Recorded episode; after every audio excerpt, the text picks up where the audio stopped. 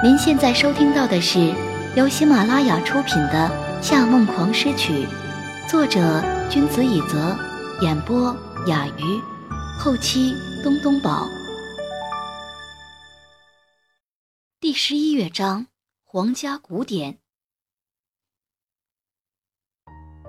他知道自己不该听夏娜胡诌。夏娜既然因为一时冲动杀过人，那因为一时冲动对裴曲做出那种事也是很正常的。她应该毫无保留地相信裴曲才对。可是这件事越想越不对劲，他还是忍不住发了一条消息给裴曲：“小曲，夏娜说你喜欢过她，是真的吗？”过了一会儿，裴曲才慢悠悠地回复。夏娜真是公主病加被害妄想症，该去看医生。裴时想到刚才自己也差点对夏娜说出这句话，笑了出来。他和裴曲不愧是龙凤胎姐弟，连思维模式都这么像。因为对裴曲有着无条件的信任，这件事也很快就过去了。之后的日子里，他就把所有心思都放在了音乐上。大部分时间里，他让裴曲为自己当伴奏，练习即将表演的纳瓦拉霍达舞曲和夜神协奏曲。有时候练疲惫了，他也会拉一些即兴曲子来缓解压力。演奏完了以后，他把所有的曲子都记了下来。他写了一首完整的 G 小调小提琴协奏曲、弦乐四重奏模仿的精灵舞曲，以及钢琴三重奏。科尔特人，当然，他写的最多的还是小提琴独奏曲。他的灵感无处不在，他的脑中挥发着长着翅膀的想象。看着初雪，他写出了抒情曲《水玫瑰之歌》；和朋友去看了一部中世纪的电影，他写出了吉普赛风格的《舞女与主教》；在公园湖边散步的时候，他写出了明朗的幻想曲。湖中的火焰等等。同时，他还创作了许多中国风的曲子，例如，他为自己喜欢的历史人物王昭君写了一首《墙》，为自己喜欢的朝代写了一首《商周》。最有意思的是，有一次夏承思在他逛街的附近开会，他答应要去看他，但后来因为想早点回家，就放了他的鸽子。他在短信里用威胁的语气说回去会狠狠罚他，他却一点也不害怕，还想起了东晋名士王子猷的事迹。一个雪夜中，他突发奇想，专门乘船从绍兴赶到浙江，探望画家戴逵。但一路上他玩得尽兴，到了戴逵家门口，反而不进对方家门，直接打道回府。为此，他写了一首俏皮的中国古风小提琴独奏曲《戴逵之门》。他的突破不仅表现在创作上，连演奏技巧也是如此。他越来越深刻地意识到，将感情与曲子融合在一起的感觉很棒。一个东阳柔暖的练琴日，他随意拉着一首自己创作的曲子，用弓子快速拉下弓，到最后。到弓尖只剩五分之一时，却忽然收手，放轻放慢速度拉下来，同时加大柔弦力度。这种演奏方式和之前渐慢的感觉截然不同。他看见一个小仙女买到喜欢的糖果，大叫一声就飞到了天上，在不断震颤自己的翅膀。他被自己拉出的声音吓了一跳，然后用同样的心情再试了一次。发现这个声音真的不错，从那以后，这就像其他类似的突破技巧一样，成为了他演奏特色的一部分。裴师会这么开心，不单单是由于音乐因素，他的感情生活也非常顺利。和夏承思恋爱的时间越长，他就越觉得自己之前的担心都是多余的。他们的性格真的很合适。他时而会带着小提琴到他家去蹭吃蹭喝两三天。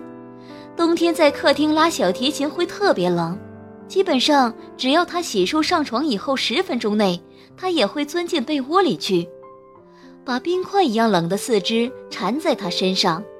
他不会打哆嗦，只会面无表情地转过头来说：“真温暖，我快流汗了。”会逗得他更贴近他一些。他在半梦半醒中会皱着眉头拔出自己的头发，但是没过一会儿，头发会又被他压住，他再拔出来躲开。有一回躲了四五次，他不耐烦了，在他胳膊上使劲拍了一下。他干脆直接抱着枕头睡到床的另一侧去。他冷冷地说道：“你是在和我保持距离吗？”第二天要上班的夏承思无奈极了，闭着眼睛丢下一句话：“闭嘴。”然后一把把他搂到臂弯里继续睡觉。他在任何方面反应总是慢半拍。他经常在他的车里听他放上世纪的美国摇滚乡村音乐。就挑衅他说：“你喜欢的曲子都很老啊，这些音乐人最年轻也五十岁了。”他连看都没看他一眼。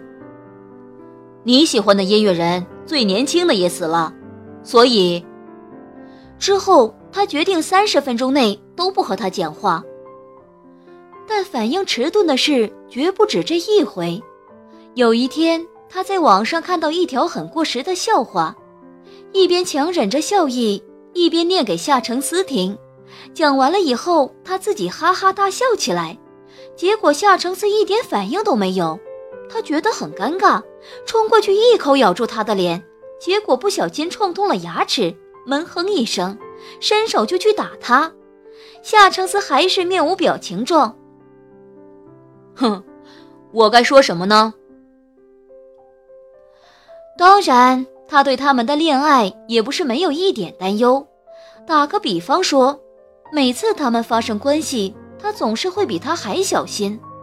有一次，他们做得比较激烈，他不小心把保险套捅破了，即便还没有射出来，次日也还是帮他买了避孕药。从那以后，他们每次上床，他都要戴两层保险套，简直就像是怕把艾滋病传给他一样。他从没怀疑过他的真心，可是他为什么要这样做？是因为他有病，还是因为他不喜欢孩子，害怕她怀孕，还是因为他特别保守，无法接受婚前怀孕？还有一件事也让他有些疑虑：他认识所有的人，包括裴曲，都已经知道了他的存在，但除了夏娜的婚礼上。他把自己介绍给堂妹小贝，就再也没有带她见过家人。他带她见过许多朋友，但这些朋友多半都与他工作有关，或是出社会以后的半路朋友。那些与他一起长大的，或者认识很多年的朋友，他一个都不认识。最奇怪的是，一月七日是他的生日，他竟没有举办任何聚会。只是单独和他待在家里庆生。那个晚上太过于浪漫，令他暂时忘记了自己的担忧。他纠结过一段时间，就认定是因为自己和夏娜关系不好，他为了避免麻烦才这样做的。转眼间，皇家古典乐之夜很快到来。表演前一天，他和裴曲飞到了香港，在主办方为他们预定的酒店里住下。时至这一日，他觉得一切都准备的差不多了，打算在酒店里睡个好觉，放松一下自己。当晚就不再碰小提琴。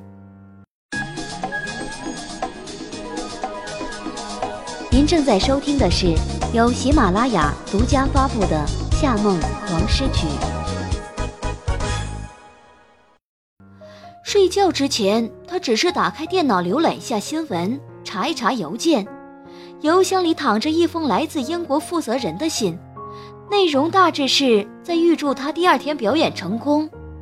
可是最后一句话却是：“期待听见你表演门德尔松时的卓越天赋。”门德尔松，望着那一行字，裴时大脑突然变得空空的，只剩下了一个问题：明天他的表演不是萨拉萨蒂吗？为什么会出现门德尔松？裴时只带了裴曲来香港。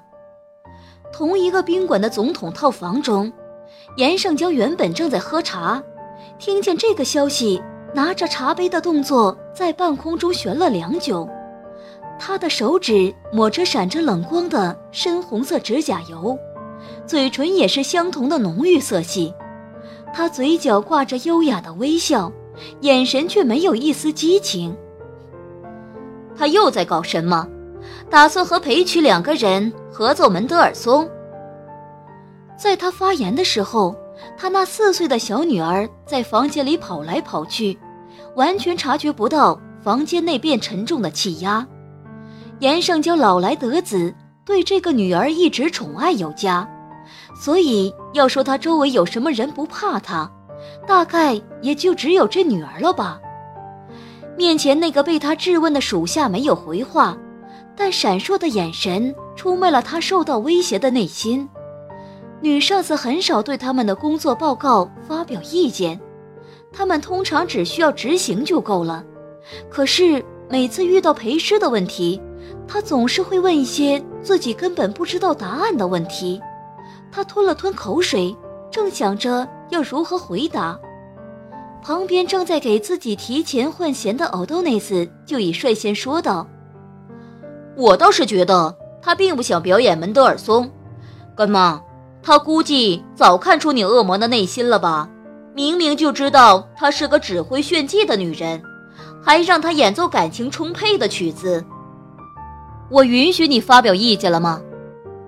严胜娇说话时，甚至连嘴皮都没动一下。那边的奥多内斯立刻乖乖地住了嘴。他喝一口茶，把茶杯放在桌面上，没有在杯口上留下一点令人不舒服的口红印记。你再去查查看，他都做了什么准备？是。属下唯命是从的低下头。他明天如果想违反规则上台表演之前的曲子，那就等着被请下台吧。等了一会儿，严胜娇看了一眼奥多内斯，奥多内斯耸耸肩，在嘴巴上做了一个拉拉链的动作。他蹙着眉，摆摆手。现在你可以说话了。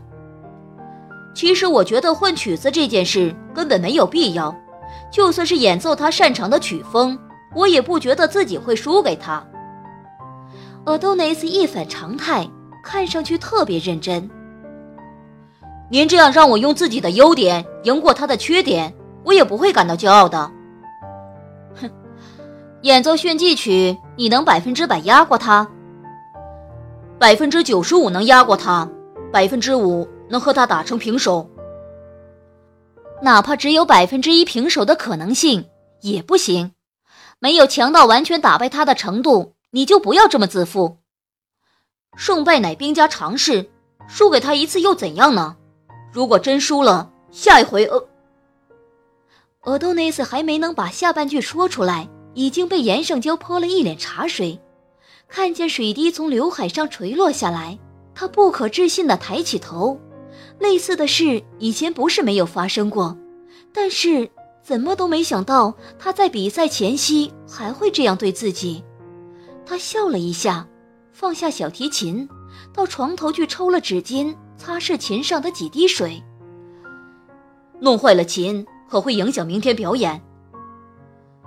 我跟你说过多少次？不能让那个人的女儿赢过你。他把茶杯轻轻放在桌面上，像是什么事都没发生一样，把跑过来的女儿抱在腿上，轻描淡写的说道：“因为他，我亲儿子已经不碰音乐了。如果再让我干儿子输给他，那这干儿子不就是个废物吗？不要也罢。”提到亲儿子。俄多内斯完全知道严胜娇对裴师的恨意从何而来。现在许多记者采访严胜娇，都会问到他：为什么您建立了这么一个庞大的音乐帝国，您的儿子却没有成为音乐家呢？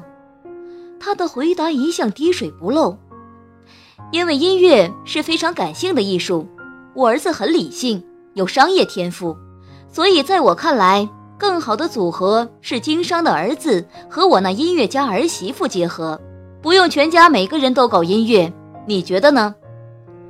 其实全是谎言，其实柯泽的音乐天赋从他出生后没几天就彰显出来了。每次他大哭不止，连吃奶玩玩具都没有用，但只要听见古典音乐，就会变得很安静。这和母亲的胎教有很大关系。一直以来，他都藏着他作为秘密武器，让他和裴师一起上课学琴，让老师格外照顾他，就是期待他成年以后出道大放光彩。然而，十六岁那一年。他发现一个严圣娇的秘密，具体是什么秘密，阿多内斯并不清楚，只知道和裴师有关系。从那以后，柯泽性情大变，成了纨绔子弟，一直从国内玩到国外，而且也就此放弃了音乐。我懂了，干妈说的对。阿多内斯擦完了琴。这才开始擦自己的头发。明天我会好好表现的。当然，有一件事是严胜娇都没想到的，就是裴师在抵港之前根本不知道演奏曲目已经变成了协奏曲，所以自然也不会带着管弦乐队来表演。他打电话去主办方求证，那边给出的答案是，去年他们就已经正式寄送了盖了官方印鉴的信件给他。通知他曲子改成了门德尔松的一小调小提琴协奏曲，还特意附上了这首曲子的曲谱。之后也有打电话到家里向他确认过，但似乎家里没人接电话。可是没接到电话就算了，为什么他连信件都没有收到？裴氏压抑住自己的情绪，让自己不要胡思乱想。现在已经不能再浪费时间了。翌日晚上，香港皇家古典乐之夜于晚上七点整正式揭开序幕。万人体育馆被重新装潢，中间搭建了古典风格的舞台，观众席陆续被熙熙攘攘的人填满，就像是过年期间的火车站一样。银色的光灯在上方旋转，朝着四面八方射去，时间一点点向七点逼近。裴师从后台看着体育馆观众席的情况，夜色深邃，用一层黑纱将观众覆盖，将中央明亮光辉的演奏台拱了起来。主持人用粤语在后台进行解说当晚的表演，通过广播传遍了每一个角落。万名观众非常迅速地安静下来，演奏台中心的升降台缓缓升了起来。想到欧多内斯的演奏会带给观众多大的震撼，裴师的压力就在无形中变得更大了。听众朋友，您刚刚收听到的是由喜马拉雅出品的《夏梦狂诗曲》，作者君子以泽，演播雅鱼，后期东东宝。更多精彩有声书尽在喜马拉雅，感谢您的收听。